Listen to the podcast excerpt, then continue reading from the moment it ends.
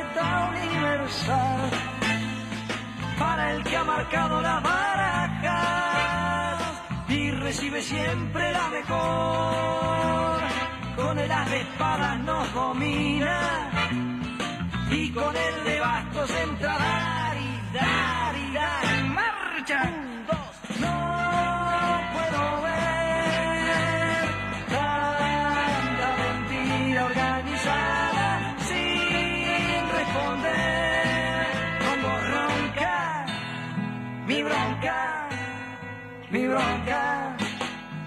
Bronca porque matan con descaro, pero nunca nada queda claro. Bronca porque roba el asaltante, pero también roba el comerciante. Bronca porque está prohibido todo, hasta lo que haré de cualquier modo. Bronca porque no se paga fianza. Bueno, muy bien, así comenzamos un programa más de Cultura en Casa. Acá estamos compartiendo con mi compañera Zuka. ¿Cómo está Zuka? Buenos días. Hola, buenos días a todas y todos. Buenos días. Escuchando a, a Pedro y Juan. Pablo. Pedro y Pablo. Bueno, eran bíblicos, eran bíblicos. Pedro y Pablo. Que además no se llamaban Pedro y Pablo ellos. Este, Claro, un exacto. dúo argentino, ¿no? De rock and roll del 68, 69, que, que fueron los, los primeros este, rock and rolleros. Después apareció León Gieco, Generis, Claro, toda esa sí, onda. esa época, qué Este, lindo, ¿no? Sí, inclusive ellos creo que, que en el 80 dejaron de existir y agarraron para el lado de, de solistas cada uno y todavía Sí, siguen. de todas maneras conozco una versión que la recomiendo a la audiencia, que es eh, de ellos ahora veteranos, este, cantando Sí, la por- misma canción. Porque volvieron a juntarse para, Ahí para va, hacer para la, esa específicamente. la marcha de la bronca. Bueno, hoy le hicimos uno, de alguna manera un homenaje a Eduardo Larbanois, que, que bueno, que era, que es de la casa, sigue siendo, ¿no, Federico? Ahí está Fede, también le saludamos. Este, con respecto a, bueno, a tener también como ese espacio musical y bueno, comentar un poquito. Este, no vamos a tener, obviamente, le- la- los conocimientos que tiene Eduardo, por supuesto, pero bueno, queríamos agasajar a nuestro invitado, que ya lo tenemos aquí en los estudios. ¿Querés que ya lo presentemos? Sí, cómo no. Ahí va. Bueno, tenemos a Elvio Ferrario. Elvio Ferrario es arquitecto y es justamente el, el responsable de lo que es el museo, bueno, que funciona y, ojalá nunca deje de, de funcionar por la lucha también de todas y todos los compañeros y vecinos que hacen posible que, ese museo funcione. Pero bueno, él hizo posible la creación y por eso lo queríamos tener acá, principalmente porque estamos en el mes de, la memoria y quisimos como que de alguna manera eh, seguir este, este, desarrollando el tema de, la memoria, pero en este caso a través de los objetos, que vaya si es importante eh, recordar a través de los objetos y las imágenes. Así que te damos la bienvenida, Elvio. Espero te, te haya este, presentado bien. Si hay algo que querés decir, agregar, sacar, está, lo podés hacer perfecta. Ahora me dice, no, mira, volvemos En para realidad no atrás. era. No, este, ¿No era? eh, mucho gusto, un saludo a todos y a todas. Eh, sí, tú tocaste el tema. Bueno, el Museo de la Memoria se, eh, se inauguró en el año 2007. eh, ahora en el 2023 cumplió 15 años. Y yo en el 2023 me jubilé porque cumplí 70 años. Entonces, bueno, este, la, intendencia te jubila automáticamente. Chau. Este, pero bueno, no, nada, igual, este, claro, igual seguimos dando alguna la mano, este, haciendo cosas, trabajando. Y de hecho teníamos ya iniciado la, el trabajo por los 50 años de los golpes de Estado, de la resistencia, de la huelga general, este, que empezamos a coordinar con compañeros chilenos por el año pasado, por septiembre, octubre ya empezamos a coordinar estas conmemoraciones y esto es lo que nos tiene muy este, ocupados en, este año también, ¿no? Em, Uno se jubila, pero no se jubila. Bueno, te, y te mucho jubilás, menos si tratas esos temas, ¿no? Te jubilás de la función pública en este caso, que después en todo el resto seguís, sí, seguís trabajando. trabajando, claro. Eh, y el museo surge muy vinculado a la Marcha del Silencio, eh, porque eh, la marcha que empieza la primera en el año 96, eh, hace un quiebre con un periodo que veníamos como de desmemoria, de este, luego del plebiscito del voto verde, ¿no? que se había sido una derrota porque había este, triunfado la opción por mantener la ley de, caducidad, de impunidad. Eh, bueno, ahí hubo un bajón en todo el movimiento popular, en todo el movimiento memorial hasta que este, en el 96 la madre, el grupo de madres salió con, las marchas, este, la primera marcha del silencio, que además coincidió con las declaraciones del aviador argentino Chilingo, que conmocionó porque reconoció los vuelos de la muerte, el primer este, militar este, que reconoció que sí, efectivamente, se habían hecho los vuelos de la muerte y habían tirado los prisioneros este, desde los aviones al río de la Plata. ¿no? Eso conmocionó. Y en la marcha de silencio funcionó como un catalizador de muchas organizaciones que, que venían trabajando ¿no? por los derechos humanos, por la memoria. Este, y en particular este, el grupo de madres y familiares le, le, pidió este, ayuda al Teatro del Galpón para este, mejor organizar la marcha. Y yo en ese momento que estaba muy integrado al teatro, trabajando, este, el teatro decide, bueno, vayan que vaya Elvi, que vaya María Zambulla, que era otra compañera este, directora de teatro que estaba también este, trabajando mucho. Entonces, bueno, fuimos a asesorar la marcha y de algún modo empezamos a integrar este, lo que era la actividad artística, en este caso teatral. Empezamos a integrar como colectivo la lucha por los derechos humanos que luego progresivamente fue algo que este, tuvo un desarrollo importante, ¿no? Cómo distintos colectivos artísticos se fueron integrando a las actividades de la memoria, a la lucha por los derechos humanos. Pero en ese núcleo de coordinación de la marcha empezó a surgir la idea de crear un museo de la memoria, ¿no?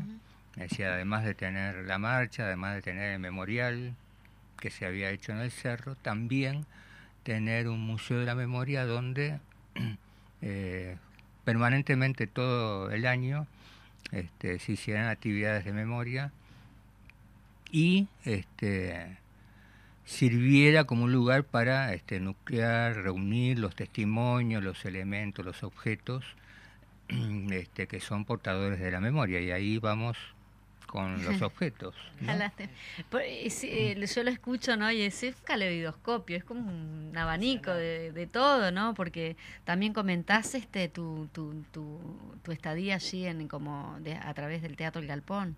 Sí, yo... también no solo la memoria, sino la cultura.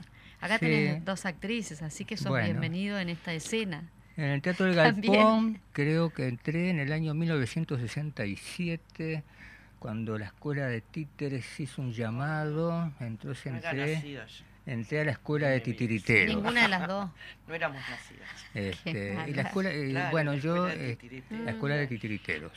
Este, que en realidad era un llamado para era una escuela ¿Qué hacías de... para adultos pero mi papá este, dijo vamos a llevarlo este, a la escuela y ahí apareció el, el Cholo Loureiro, Ah, este, que era el, el, el alma mater ahí de, de la escuela y del elenco de titiriteros.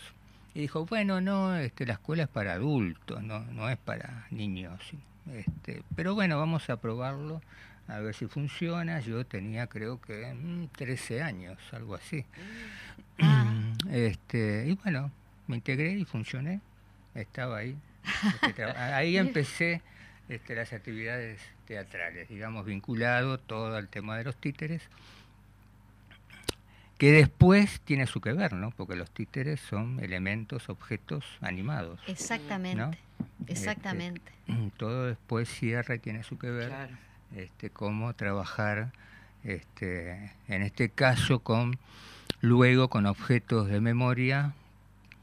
En el caso del museo, eh, a partir de que se, se abre, este, bueno, toda la gente empieza a llevar elementos, objetos, este, y todo lo que hay en el museo es todo donado este, por la población.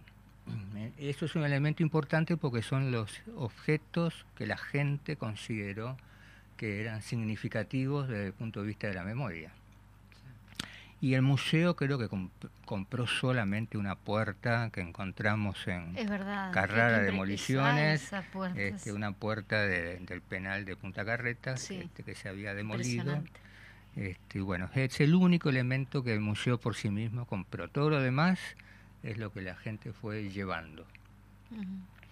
Entonces, los objetos están cargados de esa memoria, esos significados este, asociados, ¿no? Este, que es importante registrarlos, porque de repente si tú ves el objeto solo, así por sí mismo, capaz que no dice nada. Pero sí cuando está asociado a un relato, a un testimonio, este, entonces ahí se hace como portavoz y asiento de un relato, ¿no? El objeto mismo. Sí, en ese sentido, eh, perdón que, que te No, no. Pero el colectivo de Memoria en Libertad, que no sé si en, en el, digamos, en el subte ahí hicieron como un, un- una especie de exposición de, mm, de objetos que de hijo, que los hijos eh, recibían de sus Claro. padres presos y fue muy impresionante también. Pensaba cómo surge, tú decís de lo de la marcha, ¿no? Pero que iban marchando y pensaron cuál fue su, pri- su primer este pensamiento en voz alta, que lo que lo compartieron junto con la gente que iban marchando para decir, bueno, un museo, ¿por qué un museo este de justamente de objetos de la memoria? Bueno, no lo pensábamos en la marcha especialmente, sino en todas las reuniones de coordinación que tenía la marcha. Se, se, Este, se definió en la marcha. Por ejemplo, en una de las marchas este, decidimos hacer una acción que era uno de los objetivos de nuestra integración, ¿no? Cómo aportar eh, al, desarrollo de la marcha, sobre todo que las madres veían que no tenían una buena conclusión la marcha en aquel momento. Entonces, este, creo que fue la marcha del año 2000, donde propusimos la idea de llevar una gran tela, este, que eran 100 metros de tela blanca, este, que se iba desarrollando al inicio de la marcha, y esa tela discurría este, con la marcha, y luego al llegar, al final, la, la tela se apoyó en el piso, en 18 de julio, y ahí se invitó a toda la gente a pintar, escribir, este, hacer acciones sobre la tela. ¿no? Fue un trabajo colectivo de donde surgió una tela pintada, ¿no? donde la gente dejó su huella, su impresión. Bueno, ¿qué hacíamos con esa tela después? ¿no? Este, eso fue el problema inmediato. ¿Qué hacíamos con una tela de 100 metros pintada? Y ahí es donde su- surge el tema. Bueno, se precisa un lugar, tener, donde todos esos elementos que se van Ujú. reuniendo, que se van haciendo y que se van rescatando, bueno, tengan su espacio, puedan seguir este, interactuando con la gente. Entonces ahí, bueno, este, viene la necesidad de tener un lugar. Em, cuando se da el hallazgo del primer resto de desaparecidos de, del escribano Miranda, bueno, ahí apareció este, una losa de hormigón que cubría los restos y que fue, y ahí ya estábamos en proceso de creación del museo, todavía no se había inaugurado, pero ya estábamos este, ubicados en, en lo que era la, la extinta de Máximo Santos. Ahí va. Qué lugar simbólico también, ¿no? Muy simbólico. Entonces, eh, como, no estaba ese lugar, este, esa losa de hormigón que se había roto en el, en el operativo de, de- de sacar los restos, bueno, tuvo su lugar, se llevó al Museo de la Memoria y fue el primer elemento, el primer objeto que El entró primero. ¿no? al museo.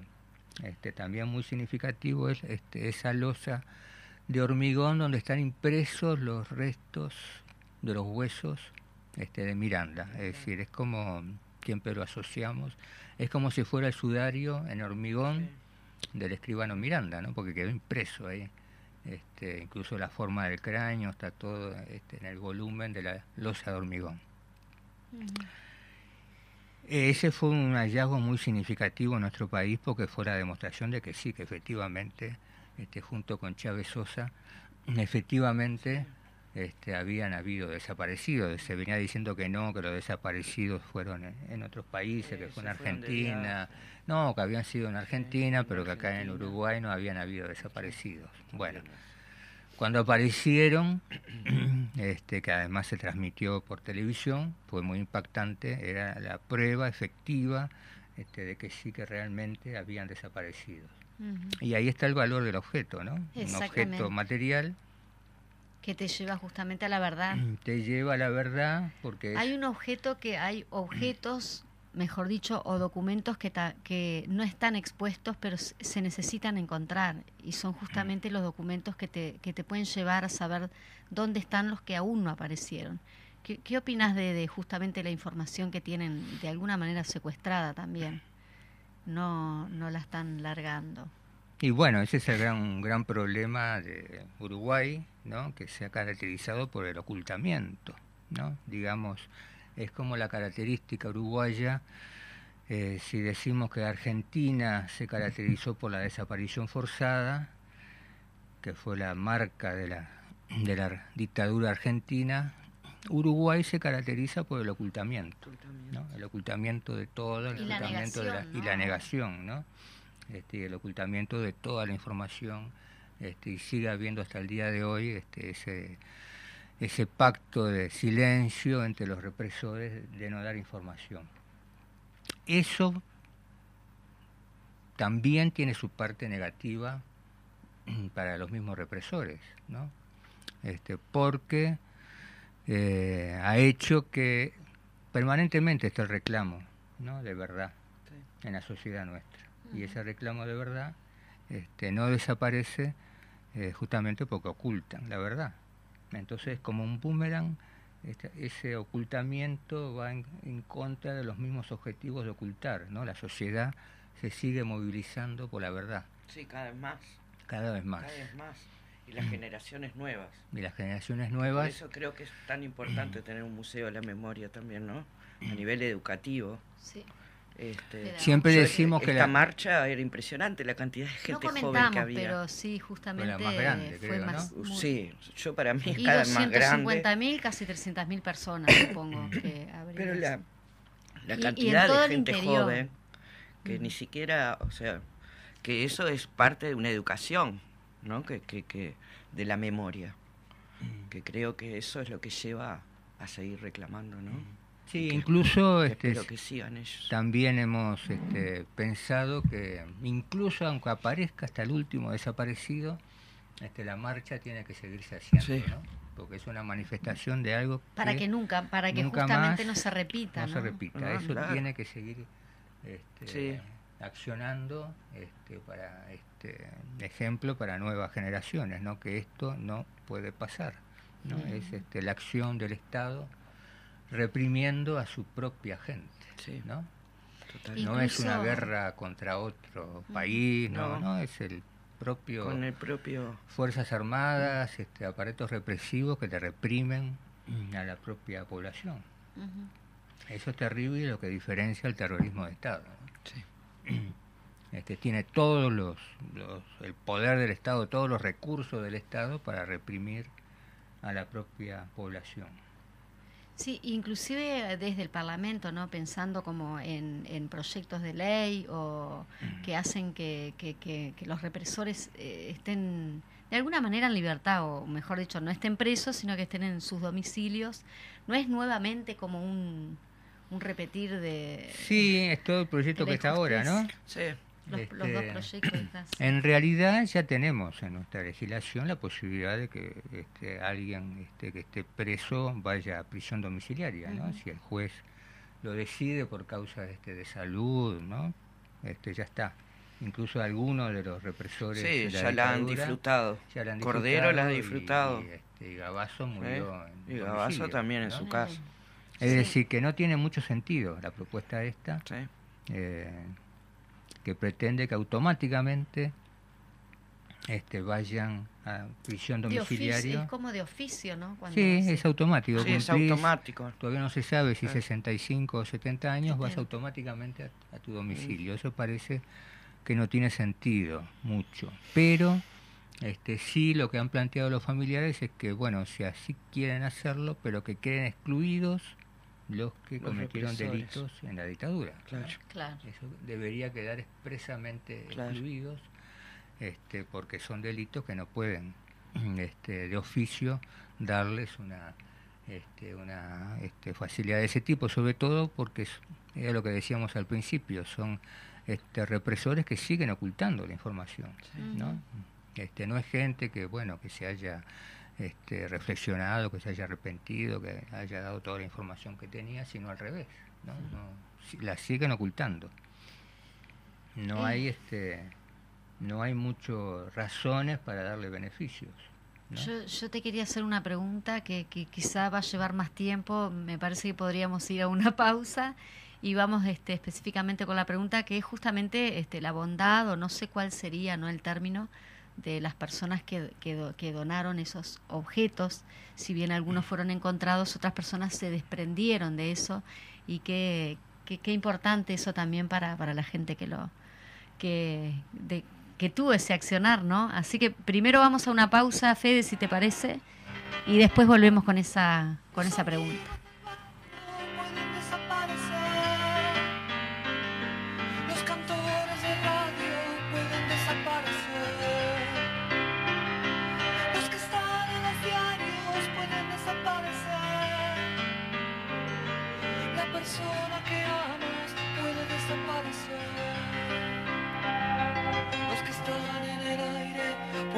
Pueden desaparecer. en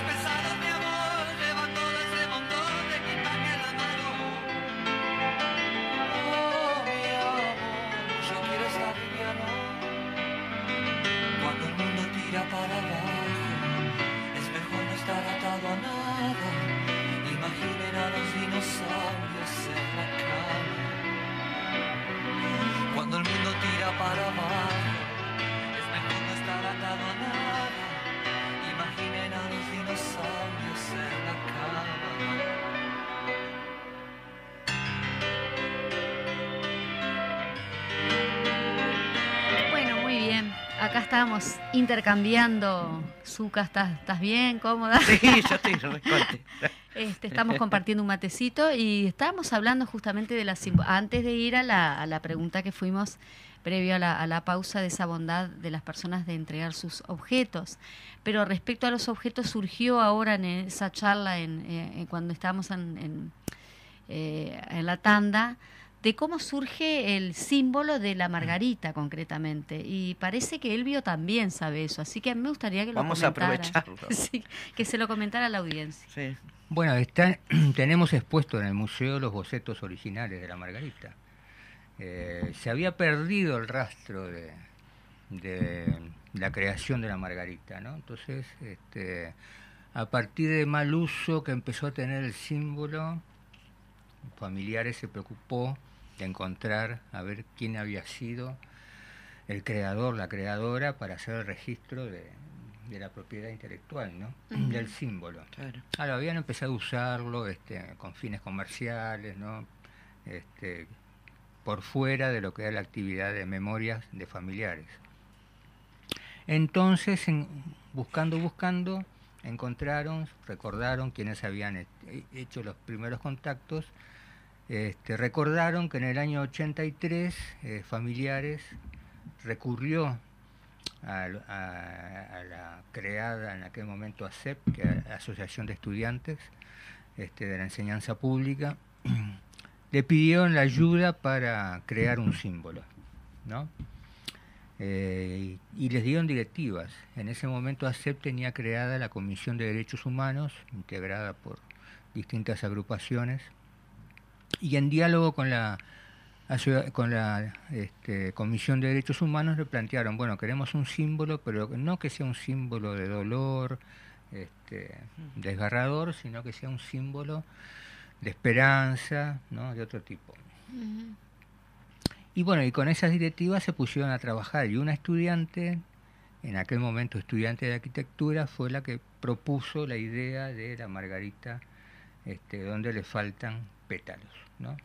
Esa estudiante hoy es una arquitecta que se llama Silvia Escarlato eh, y ellos, bueno, familiares la encontró a Silvia este, y bueno, entonces hicieron el registro este, de- del símbolo y a, y a su vez en el museo hicimos todo un, bueno, una exposición, hicimos encuentros de familiares este, con Silvia, este, hicimos un análisis del símbolo, este, porque si lo analizamos nos damos cuenta, por ejemplo, que tiene un gran dinamismo, ¿no? No está inscrito en un círculo la margarita, sino que está inscrito en un óvalo, ¿no? Es un óvalo Ajá, este, que es como un círculo girado, sí.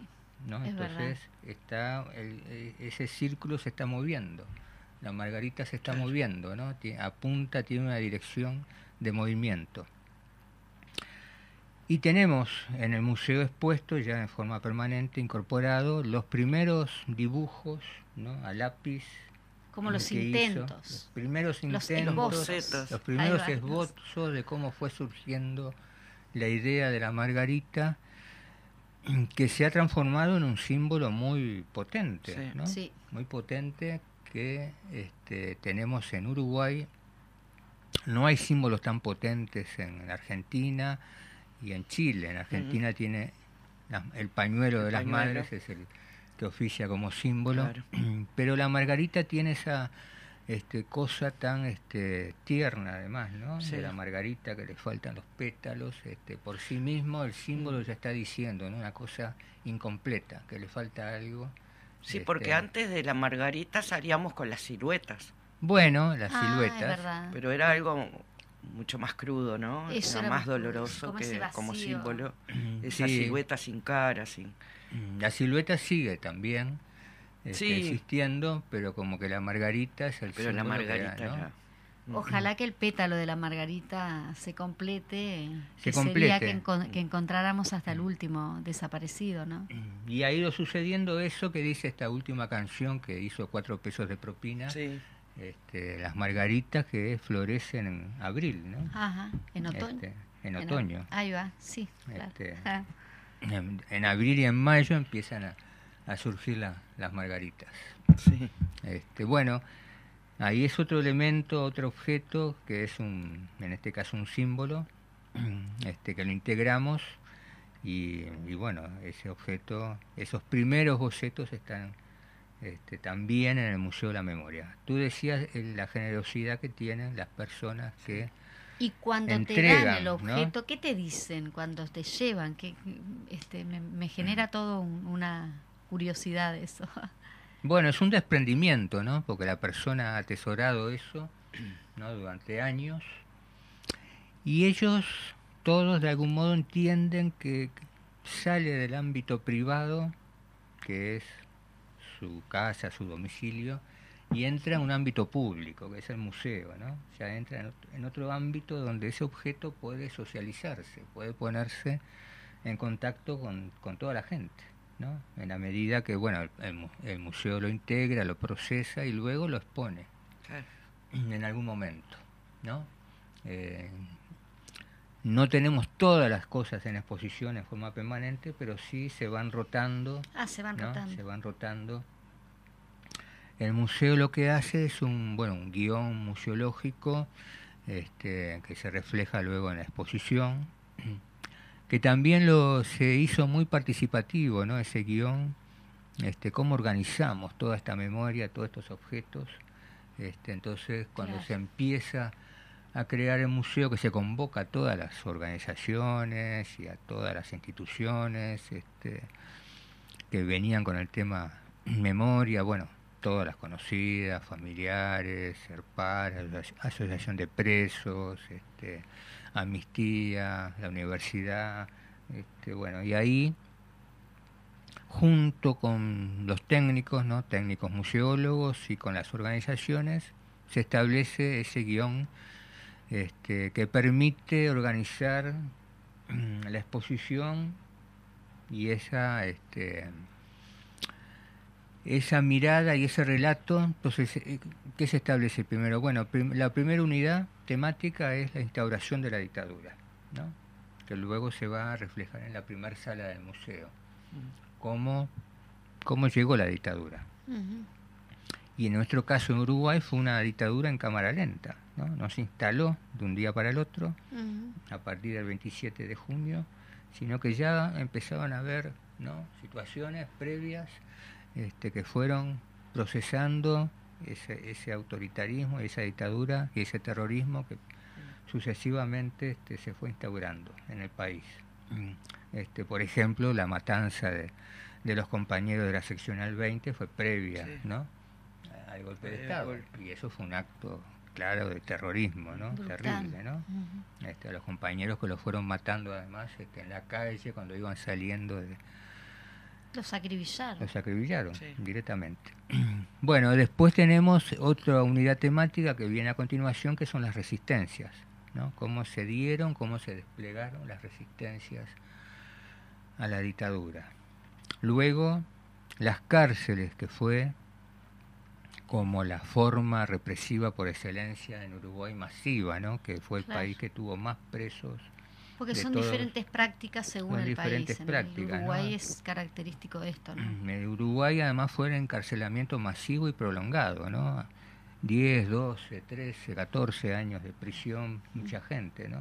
Este, a veces los argentinos nos dicen, sí, nosotros estuvimos apenas 9 años o 8 años presos, Sí. ustedes tuvieron 14 años, ¿no? Entonces, claro, decir 9 años no es nada. No es- tampoco es poca cosa, Poca digamos. cosa, ¿no? Este, pero bueno, ellos dicen, no, tuvimos Ningún año tendría que no, claro. Pero es la característica uruguaya, la presión prolongada. Y otra unidad es el exilio, los exilios, ¿no? Sí. En, en un país que tuvimos 300.000 exilados, Exilados. ¿no? en ese periodo. Luego la desaparición forzada, como un elemento así terrible, es otro de los elementos de la unidad como unidad temática.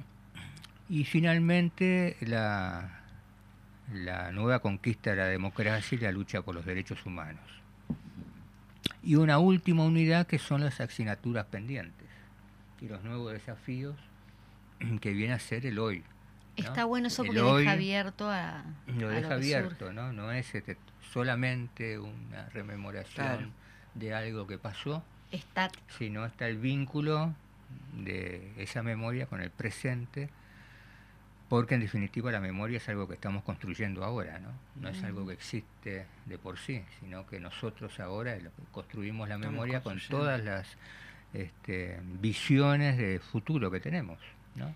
Como decía Zucca, justamente con, eh, con esta este, presencia de los jóvenes, este, principalmente, Sí. ¿no? Claro, porque que son los que van a seguir construyendo la memoria, Mm. de, en definitiva. Porque la memoria no es solo de los que la vivieron, digamos, ¿no? Sino también es algo que se sigue construyendo por nuevas generaciones, Claro. ¿no? Este, todos los elementos nuevos, por ejemplo, eh, las luchas este, feministas, de género, Este, son incorporaciones nuevas, digamos, más recientes. Los jóvenes del IABA, de, Los de- jóvenes de- del IABA, este, todo se, se, este, se in- incorpora a esas luchas por la memoria y en los jóvenes del IABA está presente, ¿no? Ese salón que tiene un significado Un especial porque está ligado este, a un uso anterior. Este, donde que decían fueron- que exageraban en, en defenderlo, ¿no? Sí, claro. Este, además en un lugar imposible que dice que van a con- construir una rampa que no entra. ¿no? Ah, que no yendo entraba. a, a- No, pero a tu bueno. justamente Sí, no, sos arquitecto, no podés- Fui alumno en ese lugar, en el IABA, este, y conozco perfectamente el lugar. Es imposible que entre una rampa pero no importa. Este, ese es otro tema, son las luchas por la memoria, ¿no? Este, que es una cosa constante. ¿no? La memoria no es algo dado este, para siempre, sino que permanentemente es un campo de la lucha política, ¿no? porque según este, donde se ubique cada uno va a, defender distintas versiones ¿no? de esas memorias. Sí, ahora actualmente el Museo de la Memoria hu- hubo como un llamado a propuestas ¿no? En- de diferentes áreas del- de, las artes, o del- que creo que fue de- la, la que salió, la de un libro o que se leyeron poemas alusivos justamente al, al tema de, de los desaparecidos. Se están realizando actividades en eso de que decimos que sea como una cosa permanente, no un museo estático, que bueno, que está la exposición ahí y ya está, no, no pasa más nada. Bueno, es este, la idea de un museo vivo, de un museo comunitario, donde eh, la memoria está en, la gente. Este, no es algo que lo construya el museo por sí mismo, sino Sí. que es- en realidad es una construcción colectiva donde el museo recoge y participa en eso, ¿no? Este, entonces decimos siempre que el patrimonio del museo está en la comunidad, la comunidad es la que define qué es, cuál es el patrimonio que, que tiene el museo, ¿no? Y en ese sentido este, es un museo comunitario que incorpora también esa museología que surge en América Latina y que se expresa en la Mesa de Santiago del año 1972, ¿no? donde América estaba convulsionado por las luchas sociales y ahí también surge una nueva museología, este, que es este, la propuesta de que los museos tienen un, un- un rol social que cumplir y que son un elemento para el cambio social también. ¿no? Los museos son un instrumento para el cambio social, en la medida que se vinculen con las comunidades y se constituyen como núcleos y centros culturales donde las comunidades los hacen suyos y le dan vida. Y ahora lo que tú decís es, bueno, el Museo de la Memoria, nuestro Museo de la Memoria, hizo un llamado a intervenciones urbanas. Ahí va, intervenciones urbanas. En el marco de los 50 años, que establecimos una, nos llevó tiempo, ¿no? junto con los compañeros de Chile, que estamos trabajando con un sitio de memoria, que es el sitio José Domingo Cañas, que era la antigua embajada de Panamá en Chile, que cuando se da el golpe, la Panamá rompe relaciones, este, entonces la dictadura chilena se hace de ese lugar y establece un, un, un cuartel de la DINA, ¿no? de la Dirección de Inteligencia. Es un lugar que tiene 67 desaparecidos. Y también este, estamos, además de con este sitio de memoria, trabajando con, con la Asociación de Uruguayos en Chile, Ajá. que es el, este, el Consejo Consultivo de Santiago. Y establecimos una consigna de común acuerdo, que nos llevó un tiempo pensarla, que es este, a 50 años, solidaridad y resistencia. Es decir, parándonos a 50 años de, aqu- de aquellos momentos del golpe, solidaridad y resistencia ahora. ¿no? Ahora. ujú. Este, entonces nos obliga a pensar cuáles son las formas de resistencia y de solidaridad ahora. ¿no? Claro. Capaz que está bueno destacar este, bueno, tu tarea, tu responsabilidad actual, ¿no? Tú decías, bueno, ya no estoy más en el museo, pero sí estás trabajando desde la Intendencia Municipal de Montevideo rumbo a lo que es los 50 años de la huelga general. Bueno, ¿Cuál, te- mm, sería la tarea específica? Tenemos este, una comisión creada, una comisión de trabajo, este, justamente con ese cometido de organizar, organizar todas estas actividades este, por los 50 años que tienen que ver con tienen una doble cara, ¿no? La- el golpe y las resistencias, ¿no? Que son cosas que dialogan constantemente. Este, una de las actividades, entonces, ya que ya definimos, son eh, estas intervenciones urbanas, que dijimos 50, ¿no? Eh, 50 intervenciones urbanas, en principio en el área metropolitana, porque es donde llegamos, este, donde tiene asiento el museo, donde está la Intendencia de Montevideo, este, pero no excluimos otras propuestas que vengan de, de otros lugares del país, ¿no? Las incorporamos. Ahí va. Sí, te iba a decir, ¿no? Porque inclusive hablando hoy sobre la marcha, lo que ha sido el interior, cómo ha crecido el tema de la memoria, ¿no? Este, cómo la gente, a pesar de que se sigue este, persiguiendo de alguna manera por, Sí. por tus ideas políticas en el interior, en muchos lugares, cómo se animó la gente a salir a la calle con, con la marcha del silencio. Qué bueno sería que esto fuera nacional, ¿no? Claro. Esas que intervenciones que urbanas fueran copie. para afuera, ¿no? A otro Bueno, y tenemos este, ya propuestas, por ejemplo, de Paysandú, Claro. este, donde van a, a- a inaugurar un memorial este, por la Qué bueno. resistencia a la huelga.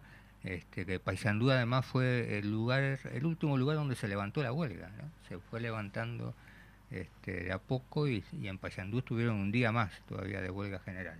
¿no? Es decir, tenían un movimiento obrero muy fuerte allá este, que les permitió sostener la huelga. Y ahora se propone la construcción de un memorial dedicado este, a la huelga, a la resistencia, que lo van a inaugurar este, alrededor del 27 de junio. Eso se incorpora. Y parecía que no llegábamos, pero llegamos. Tenemos 50 intervenciones urbanas que se van a hacer este, de diverso tipo, porque la convocatoria fue muy abierta, pueden ser propuestas plásticas, propuestas teatrales, propuestas musicales, este, propuestas comunitarias. Este, estamos trabajando también con el Instituto Cultural Suecia-Uruguay, que está en la coordinación, y también la Fundación Selmar Michelini. Ahí va. Qué Y el Instituto interesante. Cultural Suecia-Uruguay nos propuso la realización de bibliotecas humanas. Es decir, que es una práctica que nace en Dinamarca, donde los libros son las personas, ¿no? Entonces se hace una dinámica este, donde, bueno, este, los lectores van a interrogar a esos libros, que son las personas, y esos libros les van a contar diversas cosas.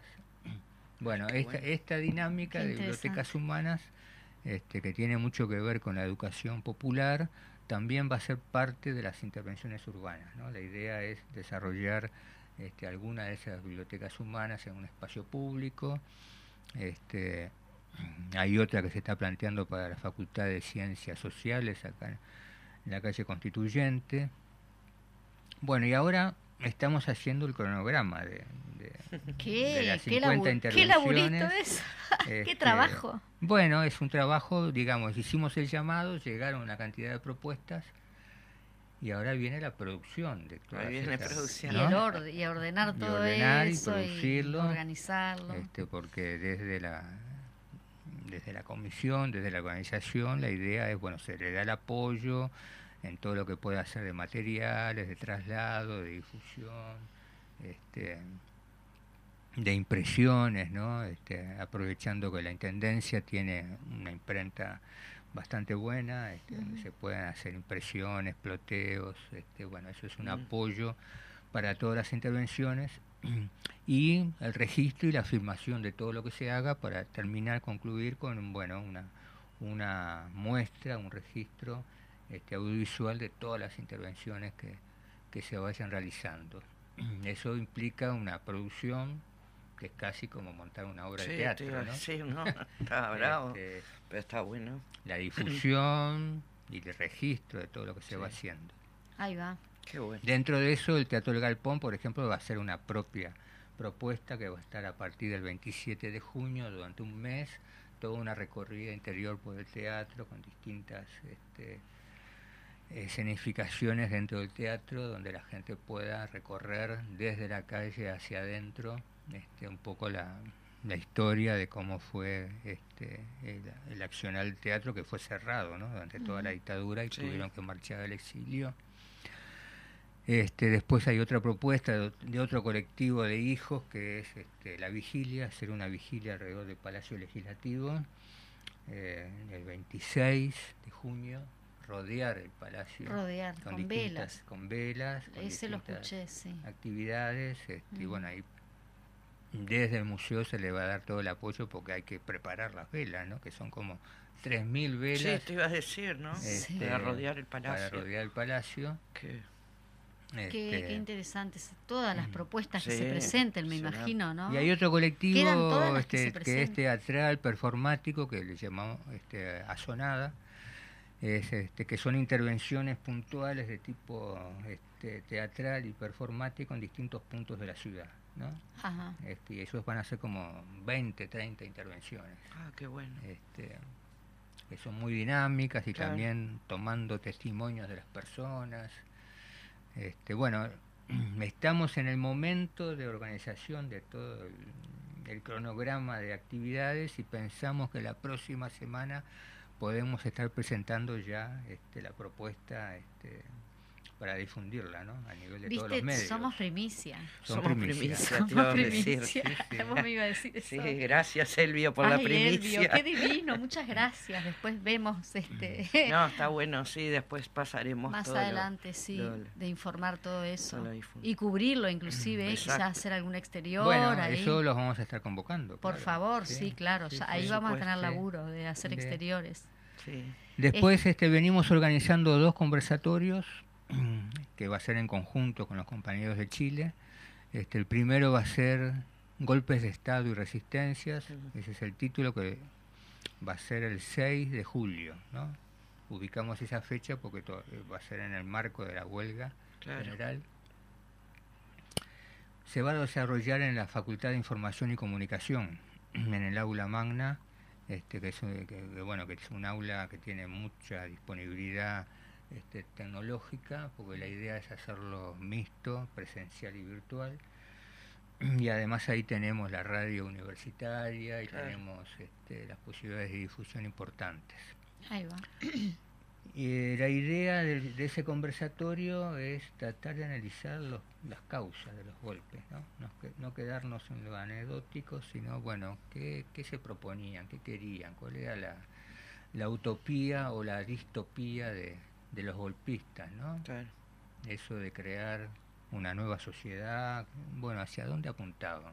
Más lo político ideológico, ¿no? Desde esa la perspectiva. política ideológico y bueno y qué lo llevó a dar el Exacto. golpe ¿Qué ¿no? lo ¿Por llevaba? qué? porque bueno siempre se ha dicho no ya estaba destruido todo los movimientos guerrilleros este, que ponían en peligro la democracia ¿Por qué no pensaban qué. que era el mejor camino? bueno pero si estaba todo destruido ya en el año 73 ¿por qué dieron el golpe? ¿Quién era el enemigo no? Claro. de estos golpistas no este Ese conversatorio va a ser eh, Chile-Uruguay, también va a tener la- el análisis del golpe Sí, chileno, sí, sí, ¿no? los dos, ¿no? Este, y además, ¿qué nos dejaron? Porque, Sí. bueno, después volvieron las democracias, Sí, pero ¿qué trajeron las democracias de los golpes, no? ¿Qué nos dejaron ¿qué dejaron? instalados, Claro. no? A mí me Este, y en impresionó Chile mucho. todavía lo vemos más claro Sí. con la constitución, que Sí. todavía no logran cambiar. Bueno, te iba a decir eso. Yo hace un par de años viajé a, a Chile y me impresionó ver los pabellones chilenos en las casas. Y lo primero que me dijeron, no, es que la fecha patria. Digo, pero todo el mundo pone el pabellón, son muy patriotas. No, quedó del pinochetismo. Pues digo, Y lo pero- seguís y repitiendo. lo siguen repitiendo. Sí, lamentablemente, este, que Chile tiene esas, esas cosas que, que, que acá de repente no son tan notorias, capaz Sí, que acá sí. las hay, pero me impresionó eso, ¿no? La explicación de este compañero chileno. Este, porque a mí me llamaba la atención la cantidad de pabellones, iba para Valparaíso, yo veía Val- este, las banderas en las casas. Y me dijo que inclusive había una reglamentación de que te daban una, te ponían una multa si no ponías el pabellón, era una cosa que Como la Digo, dictadura, pero- no sé, muy pero era- y hace tres años de esto, ¿no? Antes de la pandemia viajé. Sí, sí, por eso, la idea es este, tratar de, de- de- de visualizar todo eso que nos han dejado claro. las dictaduras. A mí lo que más me impresiona, que nos han dejado y que están ahí escondidos, son la información, no sé, Bueno, la este, porque aparte ¿no? la- Ese- eso, eso es que claro. es como la impunidad de decir, pero sí está la, la información, porque también dicen que no. Ahora sí parece que sí, porque digo, ellos mismos, como tú decís, lo reconocieron. Así que bueno, no, no sé, eso sí me produce este Y después la resistencia y también. la resistencia. ¿Qué nos dejaron las Claro. resistencias? ¿no? Yo creo también ahí aparecen cosas que hemos incorporado de esas luchas Sí, y que están presentes hoy Mm. en general. ¿no? sí. Este, bueno, la idea es tener reflexionar sobre eso Ujú. ¿no? en este coloquio. Eso es el 6 en la el FIC. 6 de julio en la FIC, que va a ser transmitido, la idea es hacerlo por Zoom también. ¿A qué hora va a Este, ser, por- Elvio? Está citado 18.30 con la idea de hacer un- algunas proyecciones previas este, de materiales audiovisuales que estamos preparando para empezar como el diálogo a las 19. Bien. Este, con la idea de que no sean este, ponencias una tras de la otra, sino que sea más como en esta mesa, ¿no? Como en más esta, dialogado, esta, esta cosa ¿no? más de intercambio. más de intercambio. Porque la gente Este, también va a tener cosas para decir, ¿no? Y estos Exactamente. temas te interpelan. Sí. Sí, y creo porque- que más que nunca tenemos que sacarlo. y hacer algo más dinámico que no sean ponencias así este, estructuradas, sino bueno, Claro. más un diálogo. El, el Este, que sabe dice y no, después claro. queda- Y después Este. tenemos otro conversatorio que va a ser el, el 7 de septiembre, en el marco de- del golpe en Chile, eh, y ese va a ser referido a los exilios, exilios y resistencias. Mm. ¿no? Eh, la importancia ahí también de los cuerpos diplomáticos y de toda la solidaridad internacional que se dio este, cuando los golpes de Estado. Claro. ¿no? Como por ejemplo el Teatro del Galpón en México. Como por ejemplo, ¿no? Todas Eso las es- actividades este, artísticas, culturales que luego se hicieron en el exilio, en los exilios, Claro. este, siempre luchando contra las dictaduras, ¿no? Ujú. de otro lado, este, pero en particular, bueno, cuerpos diplomáticos, este, la Embajada de México Montevideo, ¿no? todo lo que hizo, este, o las embajadas Sí, Suecia. Suecia, ¿no? este, bueno, es, ese va a ser el, el- cometido de, de ese otro conversatorio de septiembre, que también lo vamos a hacer en la FIC, este, y también va a haber este, participantes uruguayos y chilenos y algún argentino también. ¿no? Bueno, muy bien. Estamos recibiendo, estamos dejando la radio ya este, culminando el, el programa Cultura en Casa. ¿Cómo estás? Este, eh, la verdad, eh, no estaba errada cuando dije de que era necesario justamente tener una entrevista de una hora contigo, porque nos quedamos cortos en este tema, siempre nos quedamos cortos. No sé vos qué pensás. Sí, Zucca, pero- creo que, bueno, Elvio, ya estás invitado para venir todo el año, porque Claro. en realidad, este, con toda la agenda que se viene sobre los 50 años, es, es riquísimo tenerte este, para que nos pongas en, a la audiencia en, en información sobre todo lo que va a pasar. Encantado de venir. Sí, bueno, este, me alegro mucho que hayas podido estar presencial también y bueno, nos, nos estamos despidiendo y seguimos en contacto contigo. Este, Zuka, ¿te parece? Para el próximo programa nos encontramos. Nos encontramos el próximo miércoles de 10 a 11, los esperamos. Este, tenemos una página de Instagram, búsquennos. Este, se llama Cultura en Casa 40. Este, manden sugerencias, música, temas que quieran conversar. Bueno, ahí por ahí nos encuentran. Exactamente. Este- Y fotos que hoy no sacamos, pero vamos a Sí, sacar no, saqué una, saqué una con el Ah, invitado. bien, bien, No la vieron. Este, Bueno, gracias, Elvio, el- por venir. Bueno, gracias a Gracias. ustedes. Muchas Un gracias abrazo. y, y muchos éxitos con todas esas coordinaciones. Gracias, Nos Fede. escuchamos el miércoles que viene. Chau, chau. Hasta el miércoles.